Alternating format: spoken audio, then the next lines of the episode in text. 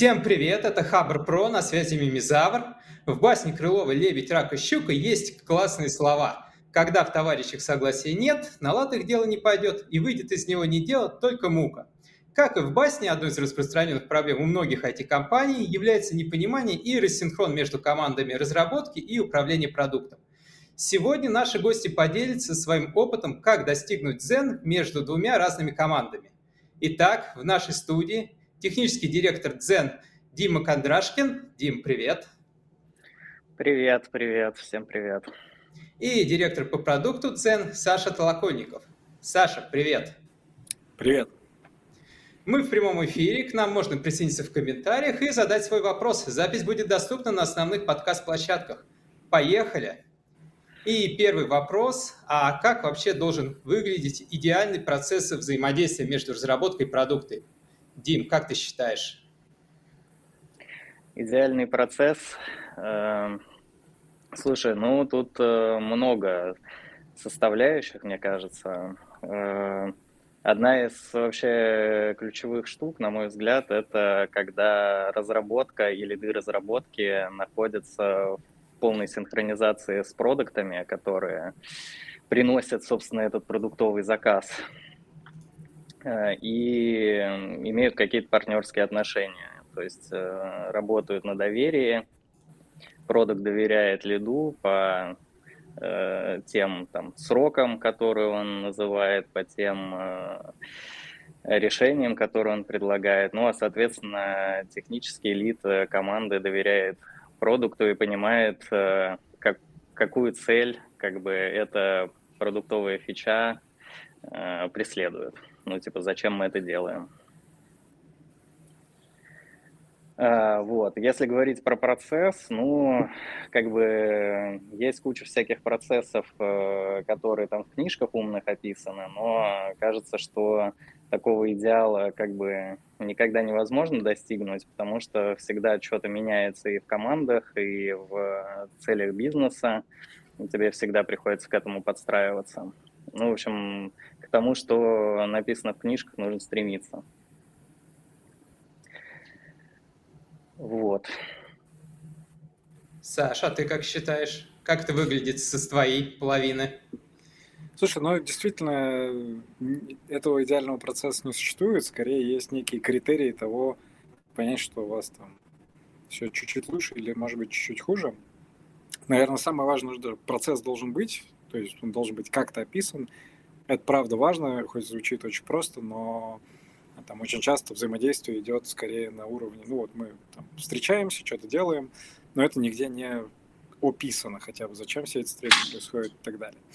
Вот. Второе, то, что помимо того, что он должен быть описан, он должен работать, а, ну и работать в полном смысле этого слова, что все это не там какие-то формальности, ритуалы, да, там все собрались, что-то пробубнили и там пошли куда-то дальше заниматься своими делами.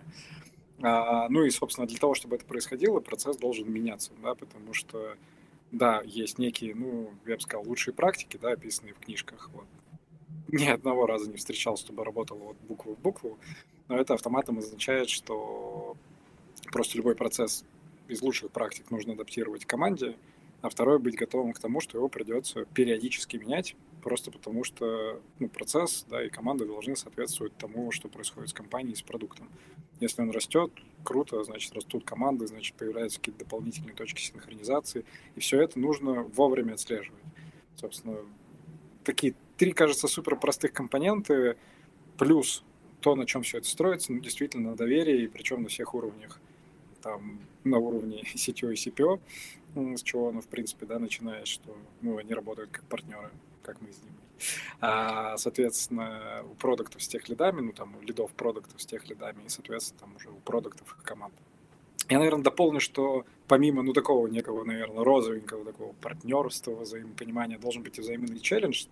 То есть очень хорошо, если тех лид, ну, как бы челленджит продукты на тему того, там, не, не идеальная, как-то гениальную ли он идею там принес, который такой, а, все, я все придумал, да, что как бы что-то как-то ее проверил, проработал. Ну и в обратную сторону ровно так же, если продукт что-то приносит и говорят, что это надо делать три месяца, может быть, правда, при первой оценке три месяца, но давайте типа найдем способ сделать за спринт, и может быть мы половину отрубим, может быть и больше, а может быть в этом нет смысла. Вот такой плотный тандем. Вот это вот проблема стандартная же, что э, при, придумали какую-то, значит, какое-то развитие продукта, нарисовали какой-нибудь э, макет, э, приносит это в разработку, разработка говорит, ну, будем делать месяц там или два.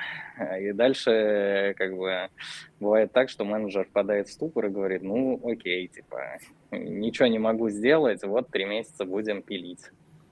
Но если, если как бы правильный подход, это когда там, менеджер с тех лидом садятся и говорят, а что надо из этого всего отрезать и выкинуть, чтобы там за один-два спринта сделать какую-то версию, может, не такую, не такой космолет, как изначально предлагается, но что-то, что уже к этому приближается. И вот здесь встает вопрос MVP, потому что для, для многих компаний именно запуск и а апробация МВП – это на самом деле большая боль. Тут два варианта. Либо что-то запускает, оно падает, да, а, либо делают космолет, а потом он рубится с другой стороны, да нам это вообще не надо.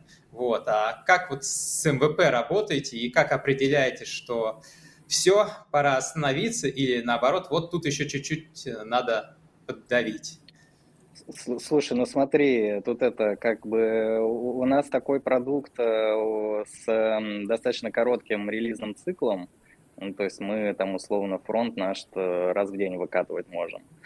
А, и в этом смысле достаточно легко разные гипотезы тестить, э, быстро выкатывать какой-нибудь МВП и ну, дальше как бы стандартная тема, АБ-тесты, метрики, Э, летит, не летит. Э, ну, либо мы как бы такое, Саша говорит, что вот у нас продуктовое видение, нет, мы идем вот э, несколькими итерациями там до конца, условно, вот этого всего космолета, да, там за несколько, может, месяцев, и смотрим, что из этого получается. Ну, может быть, дальше уже принимаем решение. Может быть, с первого раза не получится как-то на АБ-тесте понять, что все хорошо, но в итоге получится, что много времени потратили, ничего не получилось, э, окей, забиваем. Э, Чего-то проросло, ну, значит, отличная была тема. Не всегда, короче, с первого раза, с первого МВП получается понять, что да, это успех. Да, Но в, отли... полный... да, в отличие от э, там каких-нибудь десктопных приложений, да, которые, ну, ты не можешь э, что-то, ну, типа, там релизный цикл э, дольше, да, то есть там э, тебе нужно, как бы, если ты там э, что-нибудь набогаешь так, что там все крэшится будет, ну, это прям серьезно, потому что это не просто так бандл выкатить какой-то, и он у всех обновится при рефреше страницы. Ну, или там, когда кэши э, прорастут. В этом Я смысле думаю, у нас проще. Да, мы все в пару настолько синхронизированы, что в пару начинаем говорить. А, я думаю, ты знаешь как, эм, опять-таки, нету вообще жестких критериев, типа, что там должно быть в MVP, что там не должно быть в MVP. Оно всегда вот, ну, чуть-чуть плавает, э, но скорее должно работать как раз от некого ограничения ну, типа, окей, идея классная, а что за спринт успеем? И даже не с точки зрения того, чтобы там обязательно упороться и там понять, как, что мы проверим, это всегда, в общем, сложные материи. А, а вот обычно, когда ты отсекаешь все лишнее, ну, ты оставишь то, что ты можешь сделать за спринт, ты увидишь, там, не знаю, есть вообще переход на страницу или нет, нажимает на кнопку или нет, нужна она кому-то или нет. И действительно, там 1АБ тоже еще скажет. Это мой как-то моя глубокая убежденность, что нельзя э, продукт развивать там, по метрикам, ну, ровно так же, как никто себе не ставит целью, не знаю, иметь температуру 36,6, ну, это прибор, который показывает, что, наверное, конкретно с температурой у тебя все нормально, но может болеть где-то в другом месте. Если ты болеешь, ты хочешь выздороветь. То есть метрики – это очень важный параметр, но, соответственно, если ты в АБшке увидел не то, что ты ожидал, там самое важное – понять, а в чем отличие, да, там, можно ли это как-то докрутить, чтобы получить то, что ты ожидал, а, или, окей, там идея не оправдалась полностью, давайте закопаем и не будем большую силу тратить. У нас таких примеров буквально пачка за последний квартал только есть. А как не обидно, когда вот э, идут, э, ну, вот эти вот идеи, они отваливаются одна за другой. И как вот э, действовать в такой ситуации? Слушай, это, мне кажется, да, это то, что я называю зрелостью продукта. Ну, типа, у каждого зрелого продукта должна быть как минимум одна идея, в которую он свято верил, прям вот просыпался и такой ждал релиза и верил, что часто оно вообще все полетит, а оно не летело. И причем прям вообще. Вот. Это, ну, это то, что прям реально очень сильно отрезвляет и ну, такая практика, да, нужно один раз обжечься об плиту, может сколько угодно ребенку говорить, типа, не трогай горячо, не трогай горячо. Пусть потрогает. Потом нейронные сложились, все нормально. Вот то же самое как бы с продуктовыми идеями, они очень опасны, как любые идеи. Они тебя захватывают, ты грезишь. Но вот важно как-то понимать, что реальность устроена чуть-чуть иначе. И потом ты к этому ну, начинаешь относиться попроще. И, ну и второй у тебя появляется такой обратный фактор. Типа, если, ну, ты начинаешь, наоборот, бояться немножко, типа, если я сюда слишком много инвестирую, оно не полетит. Ты уже как бы чувствуешь, что будет. А вот это тебя в здоровый баланс приводит. Дим, а как вот такие ситуации выглядят с вашей стороны? когда э, делаешь э, фичу и потом видишь, что вот она не взлетает. Чем тут вы можете помочь э, коллегам из другого отдела? Слушай, ну обычно это больно для всех участников процесса, конечно же. Да, непонятно чем. Ну как, Э, совместно помогать прорабатывать все подводные камни, которые могут быть. Ну, то есть фичаж может не полететь не только потому, что просто идея плохая, но и потому, что кучу каких-то моментов не учли э, в том числе там в технической части. Ну вот это вот, мне кажется, э, разработка точно может помочь как бы отработать все такие темы, которые в плане там каких-то технических э, моментов могут выстрелить, и из-за этого фича не полетит. Ну, как бы не знаю, как тут еще можно развернуться. Слушай, я здесь еще, знаешь, на что смотрю? Мне, в принципе, скажем так, бывает ну, кардинально разные ситуации между ну, у одинаковой выброшенной, выброшенной фичи. Можно что-то сделать, а оно вообще не полетело, ну, и ты такой, я просто зря потратил время. И совсем другое дело, если ты тем, что эта фича не полетела, проверил ну, какую-то большую гипотезу, которую без выпуска проверить было невозможно. То есть ты выпустил ее и увидел, что на самом деле там людям это вообще не нужно. Ну, там, классические истории, это тебе все на глубинках скажут, что им, конечно же, очень нужно вот что-то там. Вот по моей прошлой практике люди всегда говорят, мы очень хотим настраивать тариф, там, ползунки двигать обязательно, чувство контроля. Никто, разумеется, этим не пользуется, но все очень счастливы, что это где-то есть. Вот. А, как бы вопрос, вот если фича не полетела, если ты из этого что-то вытащил, да, какой-то инкремент знания о мире, да, или опыта, то оно уже и не так обидно становится. Важно этого добиваться. То есть понимать, почему не полетело, записывать подкорку и там идти дальше. Мне очень понравилось на одной из конференций, по-моему, на Team Lead Conf, там была такая фраза от спикера, что современная разработка – это процесс накопления знаний. Успешных, неуспешных, но это вот а, именно процесс накопления, и как раз вот зрелость компании, она определяется, сколько этих а, знаний накоплено. И вот с одной стороны, они даже, казалось бы, неудачные, они могут быть очень ценными и важным активом становятся. Ну да, потом э, как бы компания развивается, эти знания, они как бы накоплены, а приходят новые люди, предлагают, может быть, какие-то те же или похожие идеи, но уже есть э, знание о том, что что-то не работает. Дедовщина срабатывает. Ага. Что ты нам рассказываешь? Э, это вспоминаются вот эти многочисленные анекдоты, когда Джон приходит к тимлиду, к сеньору, и нам нужно сделать то, то и то. И сеньор пускает скупую слезу, такой, да, мы уже это в свое время пытались сделать. Вот. А вот такой вопрос. Много говорите про доверие между собой, ну, между именно командами. А как на практике вот э, вы, как CTO, CPO, распределяете функции и зоны ответственности между собой? Вот, Дим, давай ты начни. Э, ну, слушай, у меня как бы есть э, как это полностью моя условно зона ответственности, которая про стабильность всей нашей всего нашего добра, да, там стабильность инфраструктуры, четыре девятки, вот это все. И вторая такая большая штука про скорость релизов, скорость разработки, ну, это тоже вот полностью моя история. А, ну, по некоторым штукам мы пересекаемся. То есть, вот, например, команда ML э, растит таймспенд, и продукт тоже растит таймспенд. Ну, а продуктовая разработка, да, которая занимается, вот партнерится там с продуктами, да, э, продуктовые команды, которые развивают продукт, э, ну, они больше в тех KPI работают, за которые вот продуктовая ветка отвечает. Саша, а ты что-нибудь mm-hmm. дополнить можешь? Слушай, ну у нас действительно большое такое вот наложение в зоне продуктовой разработки, и это на самом деле очень круто.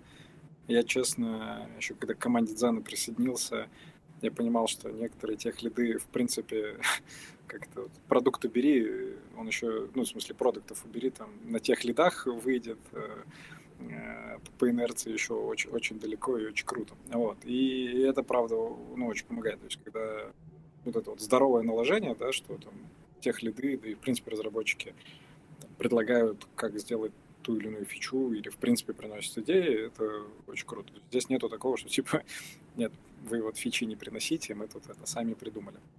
Вот. А, ну да, наверное, есть какой-то кусок, который чуть меньше пересекается, он больше идет в сторону там, дизайна research а, в сторону аналитики, то есть там погружение, обработки данных, ну и обоснование, собственно, всех продуктовых а, идей. Вот. Поэтому, ну, по сути, такие кружочки, да, накладывающиеся и тесно пересекающиеся в продуктовой разработке.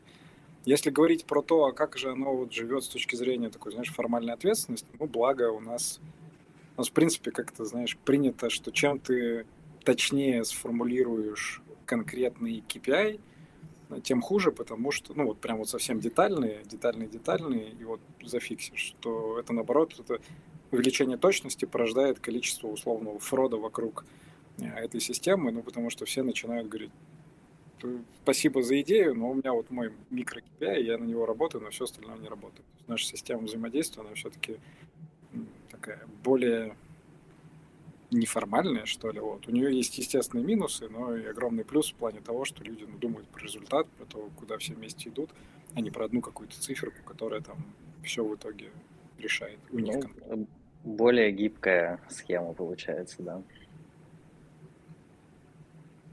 А как тогда вы вот синхронизируете между собой работу? И как вот, получается, если четкий KPI, да, он, получается, схема не гибкая, да, но у гибкой схемы есть а, возможность, что она какие-то другие стороны загнется mm. слишком сильно. Вот, и как тут находите баланс? Слушай, здесь э, ну, помогает такая правильная точность прицельного планирования. Мы для себя сейчас, на самом деле, подбираем ее еще по кастной или квартальной когда мы, ну, в целом, наверное, ближе к практике ОКР, обсуждаем, что мы по направлениям хотим за квартал достичь именно на уровне смысла. Ну, например, мы хотим сфокусироваться на то, чтобы привлечь там, более молодежную аудиторию и, вот, например, конкретно в канал в приложение. По каким-то своим причинам там, посчитали, поняли, давайте здесь попробуем. А, и, соответственно, из этого порождается некий набор действий, слэш-проектов, слэш-идей, которые примерно на квартал э, раскладываются. Это обсуждается довольно широким составом, да, то есть, ну, лидами всеми. Защищается в каком смысле, не супер формально, но просто это скорее рассказ, что мы хотим сделать и почему, как мы думаем, это повлияет на наши основные показатели. Типа все ок, все ок. Ну хорошо, и дальше это уже уходит в команду, разбирается на запчасти. А, это не означает, что мы планируем вообще каждую задачу. Да, но условно мы планируем процентов 50, может быть 60 загрузки, понимая, что дальше должен быть допустимый люд, всегда видит там работу над дизайн-долгом, над багами, над каким-то срочником, который прилетел. Ну, вот. Э, над есть, тех конечно, долгом. Ну, над тех долгом, разумеется. Вот. Эм, Вот, собственно, вот, вот это промежуточное звено, когда в абсолютной гибкости появляются некие реперы, к чему должны прийти, оно позволяет ну, там, не разъехаться как раз совсем далеко и не перебарщивать, на мой взгляд, там, с оверпланированием, расписыванием, знаешь, там таймшитов, там еще какой-нибудь страшной истории. Это напоминает э, а, во втором терминаторе, а, терминаторе жидкого металла, что когда надо, он выглядит как человек, а когда надо, растекся и протек там через решетку в сетку и стал кем нужно. Ну, у нас тут есть, да, пример, когда мы, ну, на самом деле, как раз спланировав, сфокусировавшись на одном направлении, поняли, что стратегия не очень, ну, она, окей, имеет потенциал, но сильно дольше, чем мы думали. Такие, а давайте прям поменяем. Давайте вот по-другому пойдем. Собрались, перепланировали, ну, написали там набор каких-то идей, как нам проверить, что новый путь правильный, и вот повернули в другую сторону. В моем понимании это и есть такой правильный смысл там, agile, да, про то, как быстро ты можешь поменять направление.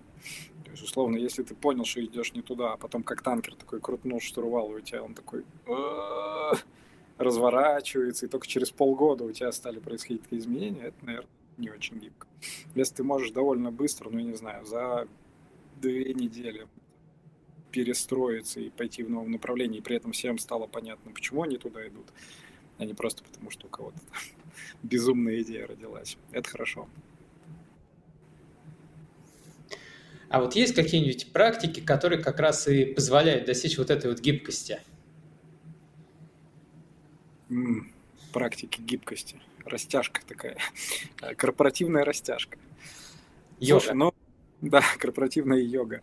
Мне кажется, что здесь главная практика – это практика. Ну, собственно, надо там пробовать в стратегию, да, там, куда мы идем, зачем мы идем, какие наши фокусы, а пробовать ее дробить на там, более локальные фокусы, находить тот период, который ну, период планирования, который подходит. Вот нам вроде бы квартал, ну, вроде бы норм, но может быть и полгода хорошо, а может быть надо меньше. А... Практика — это, собственно, подбирать под себя, ну, вот уже более глобальный процесс, там, звать старших товарищей, которые в это умеют, ну, то есть в принципе, есть да, компании, которые специализируются на том, на всяких разных процессах взаимодействия. Ну и смотреть, как оно работает тоже нет серебряной пули. Я себя, правда, чувствую постоянно такие вопросы, когда отвечаю, что вроде что-то сказал, а вроде, типа, а что делать-то надо? Минуточку, типа, где конкретика? Но главная конкретика в том, что, блин, нету золотой конкретики. Каждому свое. Главное, ну, понять, скажем так, артефакты, которые, о, которые должны быть. Это, в принципе, ответ на вопрос, есть ли хоть какая-то стратегия, то есть куда мы идем, ну, хотя бы там через три года. Конечно, планировать на три года сейчас это та еще затея, но, на мой взгляд, лучше иметь какой-то план, который меняется периодически, чем вообще полностью отсутствующий план. Вот. Потом, типа, если у нас есть примерное понимание, куда идем и как мы понимаем, что куда идем, как мы это дробим на шажки поменьше. Ну, хотя бы там на первый год. Да, там, черт узнает, что на второй, что на третий, но хотя бы на первый. И как первый год бьется на кварталы. И как уже ближайший квартал, все ли мы понимаем, что, что мы делаем. Вот начать с этого а дальше, ну, это само по себе это упражнение уже породит, наверное, кучу вопросов. Кто занимается этим всем планированием, какая разбивка, кто нужен, кто не нужен, с какой частотой. Вот. И со всем этим надо работать. И быть готовым, что еще раз это все будет меняться, но ничего страшного, так жизнь устроена. Дим, а как ты на это вот, тоже изменения смотришь? Просто разработка это, а, ну, она сама по себе подразумевает а, стремление к такой большей устойчивости, большему прогнозированию и большей определенности. Ну да, это правда. Ну и на самом деле даже сам процесс вот этого вот планирования, там не говоря уж про год, а на квартал, он тоже много сил у всех отнимает, и у руководителей разработки, и у продукта, естественно. А, и, ну, конечно, как это, слишком часто таким упражнением в плане э, вот мы тут быстро что-то все поменяли и, и нужно делать что-то другое, слишком часто, мне кажется, нельзя этим увлекаться, потому что, да, от этого люди, бывает, фрустрируют. Э, но, но в целом как бы получается, то есть если ну, это, ну, условно, это все равно не, не, не разворот вида. Вот мы делали, значит, э, продукт э, Zen, э, в который лента рекомендаций, а теперь, значит, делаем там, я не знаю, соцсеть или агрегатор авиабилетов. Да, то есть это все равно где-то, все равно та же предметная область, и это не какие-то другие задачи, в которые нужно въезжать типа долгое время.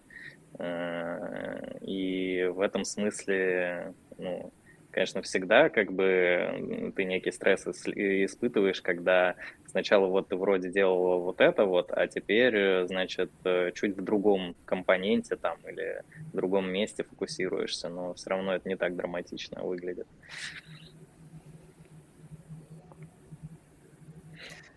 А вот э, тоже Саша сказал вот про это продвижение маленькими шагами, а при этом движении очень важно понимать приоритет задач, то есть за что браться, за что не браться. А здесь как их, э, Саш, приоритизируете? Слушай, ну оно как раз э, прорастает из вот этих квартальных примерно историй. То есть, в принципе, тоже есть куча моделей, там, классической приоритизации, там, ICE, RISE, там, вот эти вот скоринги и так далее. Нет, тоже классная штука, классно работает, но я к ним отношусь, ну, опять-таки, как к некому там, прибору, да.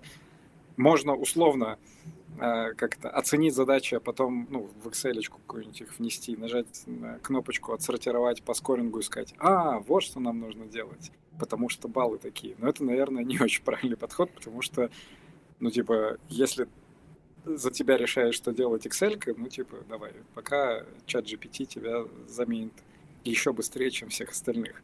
Вот, скорее, ну, у тебя должен быть здравый смысл, некие ожидания, некие прикидки, понятное дело, аналитика, там, не одним здравым смыслом.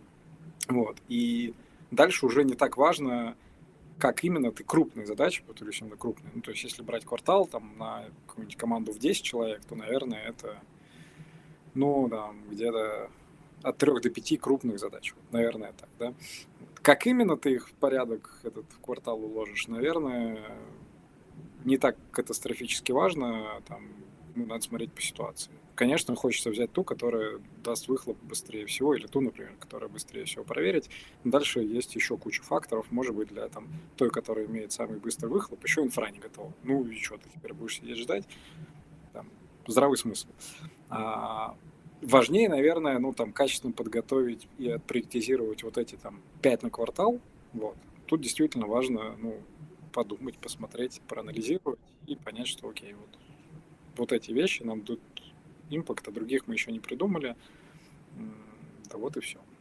У меня, знаешь, я когда всегда думаю про какие-то инструменты, практики, приборы и так далее, я все время как-то представляю мем с этим, с нормальным распределением, где ты вначале такой, типа, ой, практики фигня, а потом в серединке ты такой, е, я настроил, типа, приоритизацию по райсу, а потом ты такой, практики фигня. Ну, конечно, не фигня, вот, но ну, важно правильно к ним иметь ну, подход. Типа, это не панацея, это ну, просто прибор, да, у тебя там молоток, есть плоскогубцы, это классные приборы, инструменты точнее, вот, но в целом можно и другими обходиться. В крайнем случае там, гвоздь сапогом забить, если другого ничего нет.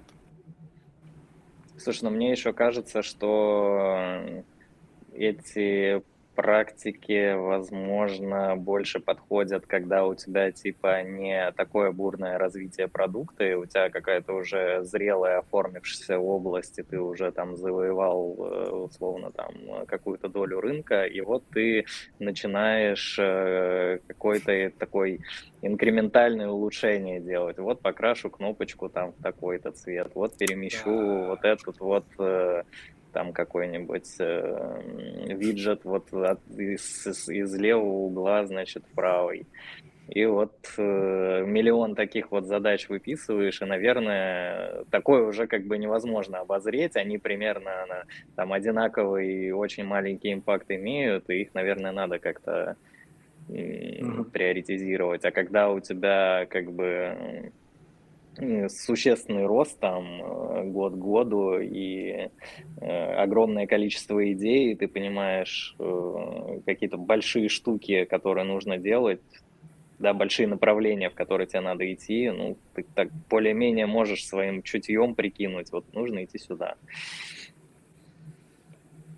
Да, есть такое.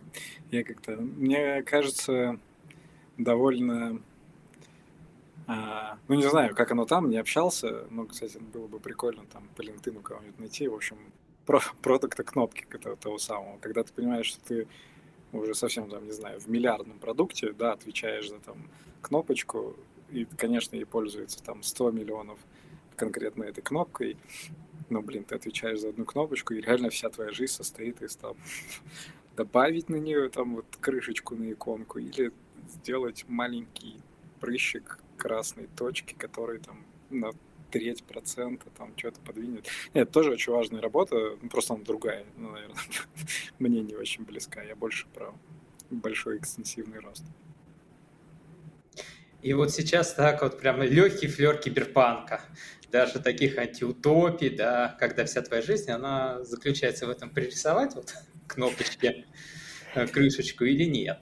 Слушай, ну а... мне кажется, вот, вот этот киберпанк как раз условный чат GPT заменит в первую очередь. Ну, потому что это же реально прям ты генеришь там какое-то количество понятных, ну, у тебя есть область такая, которую ты можешь как-то пошатать. Вот. Э, ну, у тебя сеточка все пошатает, легко закодит, проэкспит, и внезапно окажется, что пол оттеночка там фиолетового растит конверсию, ну и хорошо, пусть будет. А вот тогда в таком мире, где вот, вот этот вот как раз э, прослойка, она вся срежется, то как быть, как себя будет чувствовать разработка и вот как раз что должен делать э, продукт? Вот. Э, Дим, а как ты считаешь, ну, вот предположим, да, чат GPT, оно заменить вот так вот мелкие рутинные дела, как это вот а, мелкие рутинные дела по управлению продуктом и как оно скажется на разработке? Ну, нужно будет всем разработчикам становиться ML-щиками и это, чат GPT улучшать совместными усилиями. Слушай, ну да, на мой взгляд, это понятный трек развития, ну, серии что, мультики раньше на бумажках рисовали и вот так вот так, так, так, так, анимацию делали, ну, потом софтинка появилась, потом сейчас вообще еще какие-то моделики. Ну, у тебя просто срезается, ну, ненужный кусок деятельности, да, остается такой какой-то какой-то, который нейросети еще недоступен. Там до сингулярности, мне кажется, еще далековато. Вот. Э, в принципе, мне кажется, весьма отрезляет там, картину мира, когда ты, не знаю, в Азию куда-нибудь едешь, понимаешь, что там, в принципе, нейросетям делать особо нечего, там, там как бы другую, друг, другие вообще у людей проблемы, задачи и так далее. Ну, вот. Но так, по большому счету, да, понятно, будет эволюционировать как профессия. А, но там, anyway, да, если говорить не про там продуктов линейных, да, и там разработчиков, но как только мы говорим про какую-то менеджерскую историю, то есть как организовать людей, вот там еще сетки не, не преуспели. Там еще можно поработать, я думаю года 3-4, а там посмотрим. Нейроначальник такой, просто внезапные какие-то таски генерит, и все работает, и все, все их делают. Ну, это, кстати, есть э, такая методология развития, по-моему, management и engineering. Вот, то есть он в тестировании, когда там случайные вот эти вот сбои, и, по-моему, он есть и в развитии продукта, когда какие-то случайные изменения смотрятся, вот. Э, и потом смотрит, прорастет, не прорастет, выстрелит, не выстрелит. Просто отрубить, э, вдруг ничего не поменяется. Так оно чаще всего и происходит, но там надо как-то знать, когда остановиться, отрубать, а то станет, станет страшно. Типа вдруг ну, наш продукт вообще не нужен. Ну, вот для этого и нужен хороший продукт, продукт, который... Который всем объяснит, не, ну это та же история про вот метрики, да, то есть э, если ты будешь как-то случайно что-то отрубать, то тебе нужно все это измерить. Э, и как бы оно не всегда как-то очень прямым образом влияет э, на метрики. А может быть, оно там очень на длинном горизонте влияет на какую-нибудь метрику. А может быть, у тебя это вообще как бы не покрыто какими-то метриками, и тебе нужно это сначала покрыть. Э, то есть недостаточно там только температуру измерить, э, а нужно еще какие-то сенсоры приложить, да, чтобы понять, где проблема или наоборот, где рост. Ну, кстати, да, отличный пример, вот, типа, почему нельзя там по одним приборам или условной нейросетью глобально что-то поменять. На примере Дзена есть там понятная проблема, что любой кликбейт, он конвертит людей в ну, там, клик да, или просмотр контента лучше, чем что-то там, в целом интересное. Вот, там, я уверен, любой захочет посмотреть э, вот эти шесть способов, как дед вырастил клубнику на огороде, хотя бы потому, что такой, что, какая клубника на огороде, там, что вообще за дичь. Вот. Но, очевидно, это у тебя влияет на метрику, которую ты в моменте не померяешь, а именно некое восприятие долгосрочное. Ну, Дзен, собственно, с этим уже поработал и там как-то деприоритизировал истории, которые про явный кликбейт, ну, понимая, даже не измеряя, но все-таки понимая, что в долгую, да, на долгом горизонте ты долгосрочные хорошие отношения там, с контент-платформой, с контент-продуктом на лютом кликбейте не построишь, ну или это будет просто очень узкая аудитория, и ты не вылезешь из этого пузыря. Вот. Такое тоже пока оно где-то за пределами алгоритмизации. И слава богу, как ты сказал, у нас есть 3-4 года. А если вернуться вот непосредственно к взаимоотношениям э, разработки и продукта, то еще тоже такая вот болезненная тема – это э, ресурсы и их распределение, доступ с ним, то а, как вот здесь решаете? Вот, Дим, как это распределение ресурсов выглядит идеальным для тебя? Э, ну, смотри, вот мне кажется, что мы сейчас э, приходим э, к такому распределению, которое, наверное, близко уже к какому-то более-менее идеальному, ну или, по крайней мере, мне становится существенно проще так работать, когда, ну, есть там несколько больших направлений в продукте. Э, ну, условно, там есть продукт для авторов в Дзене, есть продукт для пользователей, да, то есть для блогеров и для пользователей, которые читают. Вот два больших продуктовых блока. Э, там э, есть продукты, у продуктов есть вот прям выделенная команда, которая отвечает за какое-то подмножество изменений в этом продукте, в этом куске продукта. А, и по сути тут э, как бы всем должно ресурсов хватать. Вот. И так, такой формат э, неплохо работает, на мой взгляд, сейчас. Ну, по-моему, ситуация, когда всем ресурсов хватает, она идеальная. Все... Нет, но тут знаешь, как это, естественно, там э, э, можно напридумать э, столько задач, которые как бы можно делать очень много лет. Но я скорее про то, что, ну как, есть вариант такой, когда там э, каждый спринт э, мы берем, значит, условно всю разработку, берем бэклог, я имею в виду вообще вот всю разработку в компании. У нас так э, было когда-то. Берем бэклог и дальше распихиваем э, как-то эти задачи, и разные менеджеры, они воюют как бы за каждого разработчика, за каждый свой тикет. Вот это вот плохая схема. А когда у каждого менеджера есть какой-то фиксированный набор э, разработки, э, фиксированный ресурс, э, и он сам как бы способен вместе там с следом разработки планировать более долгосрочно, да, то есть э, не, не так, что вот на этой неделе он победил и заборол других менеджеров и оторвал себе кусок, так что вот у него есть какой-то набор, э, какой-то ресурс, он примерно понимает его capacity, и он может как бы э, более долгосрочно на что-то рассчитывать. Но, естественно, как бы, конечно же, э, возникает все равно такая ситуация, что задач больше, чем людей, что людей надо больше, а давайте откуда-нибудь возьмем этих людей. ну и как бы это, конечно, тут не решается такая проблема, но проблема именно вот разграничения как бы вот этих вот ресурсов между разными заказчиками, она здесь, мне кажется, достаточно хорошо решается. Слушай, тут еще есть важное дополнение к этой схеме, такой sanity check. У схемы, когда есть продукт, у него команда разработки, есть важный такой ловушка, да, что может быть уже направление в продукте не самое актуальное, или, например, вклад в него дает ну, несопоставимо меньший вклад, э, чем где-то еще, а еще где-то еще, где мы вообще усилий не прилагаем.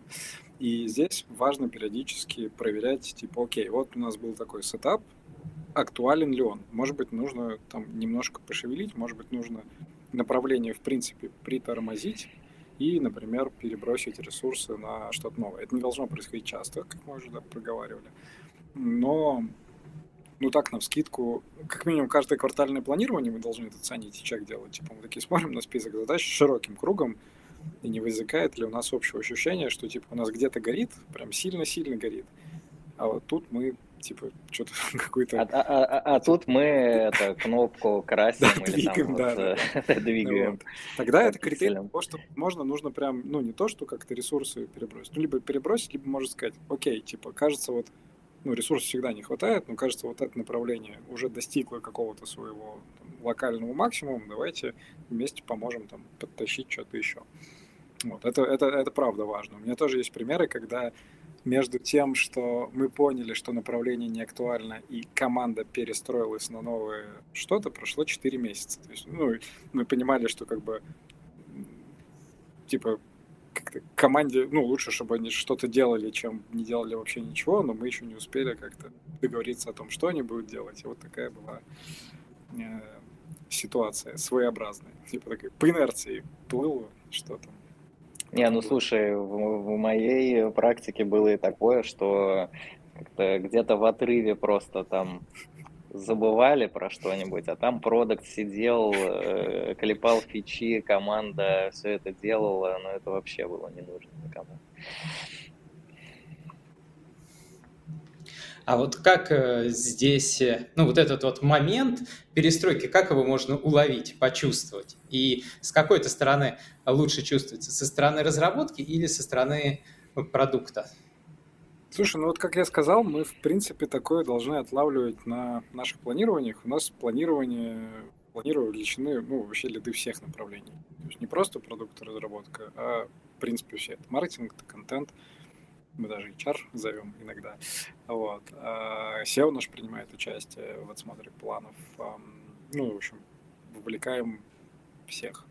А, и обычно, если прям ну, явно видно, за счет чего это происходит, что обычно, скажем так, у всех, ну, как я называю, стейкхолдеров внутри, да, продукт же тоже не в изоляции живет, он взаимодействует с поддержкой, с авторами, с маркетингом ну, самой разработки в том числе. Вот. И у всех есть там какие-то интересы что-то поменять. Вот. И если на планировании происходит так, что продукт условно рассказывает план, а в нем нет ни одного интересанта, кроме него самого и, наверное, его команды, но это, наверное, сигнал того, что типа, окей, вот это направление сейчас не принесет пользы. Вот. Ну, при наличии другого какого-то, да, главный такой параметр, что, возможно, что-то надо пересмотреть.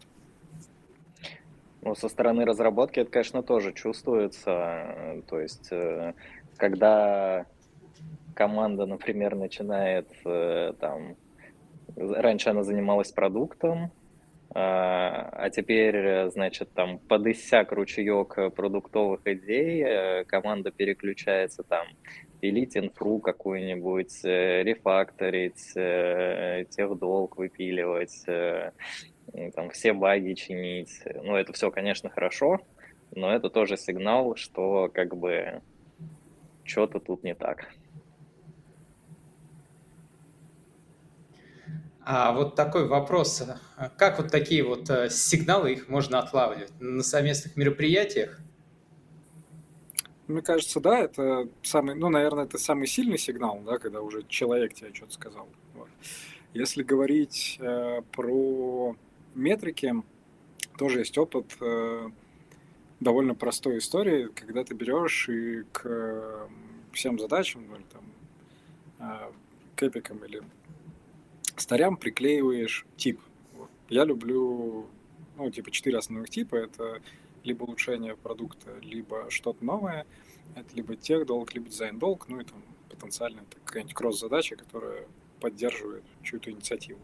Соответственно, это помогает, в принципе, потом на классических графиках там, сжигания спринта да, посмотреть, э, э, на что сила уходит. Вот. И такие штуки, они начинают как раз сигналить. То есть если у тебя есть идет какое-то распределение, что тех долг и дизайн долг где-то там от 20 до 40 процентов колеблется, ну, наверное, все хорошо, там, а новые улучшения тоже там где-то а, от 60 до 80 колеблется. Вот. Потом может внезапно наступить момент, типа, оп, тех долг, типа, занял там 100%. Ну, хорошо, если это технический спринт, ладно, наверное, в крайнем случае, если технический месяц. Но если там как-то видно, что ничего нового особо не происходит, это сигнал, что, наверное, что-то не так. Вот. А, но тут важно, да, понимать, что вот это все, это некий такой тонкий баланс. Там нету такого, что типа вот строго вот столько процентов и нисколько иначе. Это должно наблюдаться в динамике. Ну или ровно так же внутри продуктовой разработки важно следить за тем, не происходит ли там просто генерация каких-то новых сценариев постоянно. Просто новое, новое, новое. Это плохо. Почему? Потому что новое надо выпустить быстро и там не на ну, короче, не самое отполированное, да, такое хорошее, рабочее, без очевидных багов, но, может быть, где-то там доп. сценарий недоработанный. Если оно полетело, важно заложиться на то, что ты будешь улучшать этот сценарий, да. Ну, потому что нельзя за там спринт 2 сделать там супер идеальный сценарий. Иначе бы количество сценариев в любом продукте было безумно. Пропорционально количеству времени работы продукта. Вот. Все такие штуки на там, динамике в тест-трекерах трекаются хорошо, когда это ну, настроено хорошо. А это тоже, на самом деле, такой большой труд по настройке. Вот. Оно, когда работает, не очень много времени отнимает, но доползти до реализации, это надо инвестировать. Не, ну еще как бы хорошо, когда э, там лид разработки понимает, что у него как-то не, не, не совсем алайнится с, например, текущими квартальными целями, то, что он делает, и начинает бить тревогу. Тоже как бы тут э, я или Саша не можем, э, наверное, э, прям проверить по всем людям их задачи. А, и здесь получается, что а, как мы не идем к киберпанку и техническому совершенству, все равно все упирается в людей и доверие между ними. Так, Дим? Ну да, конечно. Саша, а ты как думаешь? Слушай, ну само собой, потому что, ну да, если уж совсем, да, в какую-то философию уходить, а, то, ну, в принципе, там, если говорить о неком взаимодействии людей, вот, коммуникации, причем очень длительной коммуникации, да, мы часто на работе по часам, да, в процентах времени проводим времени больше, чем с семьей, вот, а, то, ну, как бы, принципе, думать о том, что можно работать без там, доверия с командой, ну, первый вопрос, зачем, да, а, поэтому, ну и в обратную сторону, как только это происходит на взаимном доверии, ну, становится лучше все кругом, да, там и процессы улучшаются, и, в принципе, смысл в развитии продукта появляется. А, при этом, да, что важно понять, что это тоже такая штука, которую, к сожалению, не пишешь. Типа, доверие, это надо вот сделать чек-лист такой, да, прошел там, и все, у вас там доверие 74, типа, а потом 76. Вот. Э, как-то чат GPT вряд ли научит людей доверять друг другу лучше. Вот. Это только сами люди смогут. И тут минутка черного юмора, да, такой список проверяешь, да, а, ну, заполнил список, а, отправил тебя под стоком, бьет, что слишком слабо доверяете своей команде, доверяйте больше. Да-да-да. Черное зеркало такое, типа ты ходишь, если у тебя а, как-то падает уровень доверия, который измеряется, там, не знаю, чем, браслетиком, то у тебя как э, зарплата списывается, и штрафы, короче, типа, слишком мало доверяешь ты нам, человек.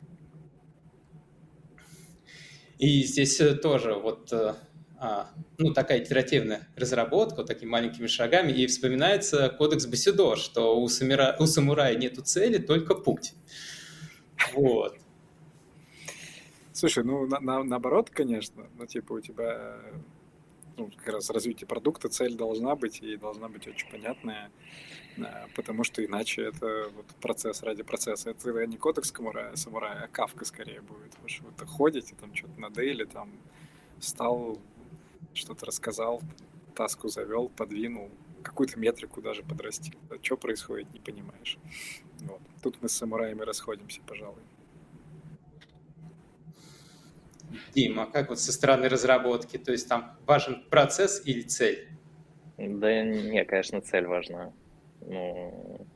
И в и в продуктовой части, да, и в инфраструктурной, у тебя цель там обеспечить 4 девятки. Вот э, ты делаешь а, организуешь процесс, там, инцидент менеджмента, организуешь процесс, э, там, э, как все сервисы сделать надежными и т.д. Но конечная цель у тебя все равно, чтобы ничего не ломалось. И эта цель, она итеративно так убегает от каждого действия. То есть сначала три девятки, потом четыре девятки, пять девяток постепенно. Не, ну, как бы сначала у тебя не все хорошо. Ты сделал много работы, достиг четырех девяток, а дальше эту историю поддерживаешь. Ну, то есть следишь, что у тебя этот процесс работает, э, и э, все, ну, как-то инциденты разбираются, экшен-айтемы по инцидентам э, деливерятся, и ты такой спишь спокойно, ночью телефон не звонит, ничего не падает, все хорошо. Но как бы все равно этот процесс, как бы, да, он, он у тебя остается. Вот, но он нужен для того, чтобы ты ни, ниже не упал обратно. И здесь тогда встает вопрос о важности целеполагания. А здесь книги помогают, здесь есть э, практики, полезные методологии, серебряная пуля. Э, я... Нет, я не знаю. Мне, мне про это книги, наверное, не помогают такой, типа, дальше это как-то цитата к подкасту. А, нет, я не знаю, как ставить цели. Дмитрий Кондрашкин, CTO Zen. Вот. Не, ну как-то это все понятно, что, короче, есть практики, да, опять-таки, там, смарт-цели, там, это все, это, ну, типа, некий здравый смысл, на самом деле, да, если ты, если ты посмотришь каждую практику, вот, докопаешься до ее главного истока, то там вот за пятью почему будет лежать такая просто карточка, типа, здравый смысл, чувак. Ну, типа, цель должна быть конкретной, достижимой, вот это все, это само собой. А, другое дело, что гораздо сложнее как раз построить некие, при, ну, ха, в общем, некую циферку, которая подскажет, что ты двигаешься в правильном направлении, вот, то есть для меня, опять-таки, всегда первично это смысл того, чего ты достиг, а потом цифра, которая тебе показала, что этого достиг. И вот эта вот спайка, она, она это и есть самое сложное. Второе самое сложное, как ее дальше декомпозировать до команд, да, чтобы не упороться, с одной стороны, в абсолютное тотальное моделирование, ну, что вот все, у нас есть просто мат-модели, как каждый вообще параметр влияет на каждый, и мы там начинаем что-то вот шатать. Наверное, такое работает ну, вот в мегакорпорациях и в продуктах, которые где-то вот на, на стадии там, все, стагнации в хорошем смысле. Ну, типа, все, они заняли какую-то полку, и еще там, с этой полки уже особо не двинешься. Ну, просто unreal, да. Там это становится су- супер важно. Там рассчитать каждый чих. Э, там, на нашей стадии, стадии там скорее просто большого, да, ну, там нужно двукратно, даже чуть больше вырасти там за два-два с половиной года а, нужны ну, важные смысловые фокусы, скорее. Вот. А, и опять я чувствую, что я сказал такое что-то. Да не, ну просто цель, цель э, понятна, как ее раздекомпозировать, в общем, проблема. Как ее до конкретных шагов э, спустить. Я думаю, знаешь, здесь лежит, да, проблема, связанная с тем, что ну, важно признать, что ты, когда говоришь, что у меня есть некая цель, окей, ты должен опустить до какой-то какого-то декомпозиции до команды, ну что вот эта команда на там какую-то производную, да, повлияет. Но честно признаться, что дальше все там идеи, которые ты придумал, ну, поставить ожидания, но не ставить комит да, на, на то, что все ожидания сбудутся. Это, у тебя должно быть типа рост на 20%, у тебя должно быть 10 идей, каждая которая должна дать рост типа хотя бы 7. Вот. Ну, ну да, и из, из них, две, две, из типа, них да. три, да, выстрелят. Ну... И, и, и тогда вот будет норм, типа. Ну и финальный образ. Вот, мне очень понравилась фраза про исток, и ну, родилась идея, что, в принципе, исток э, разработки – это здравый смысл, и у каждого он находит к ней разные пути. Такая, кстати, классическая прям а, дзен-фраза. Вот. И тут книги, как раз книги и личный опыт, они помогают этот э, путь найти. Ну, по сути, да. Все, тогда все. А, огромное вам, ребят, спасибо, было очень интересно. А, на этом все. Всем спасибо, кто нас смотрел. Это был Хабр Про и Дзен. Оставайтесь на связи и получайте от разработки удовольствие. Всем хорошего вечера. Пока-пока. Пока-пока.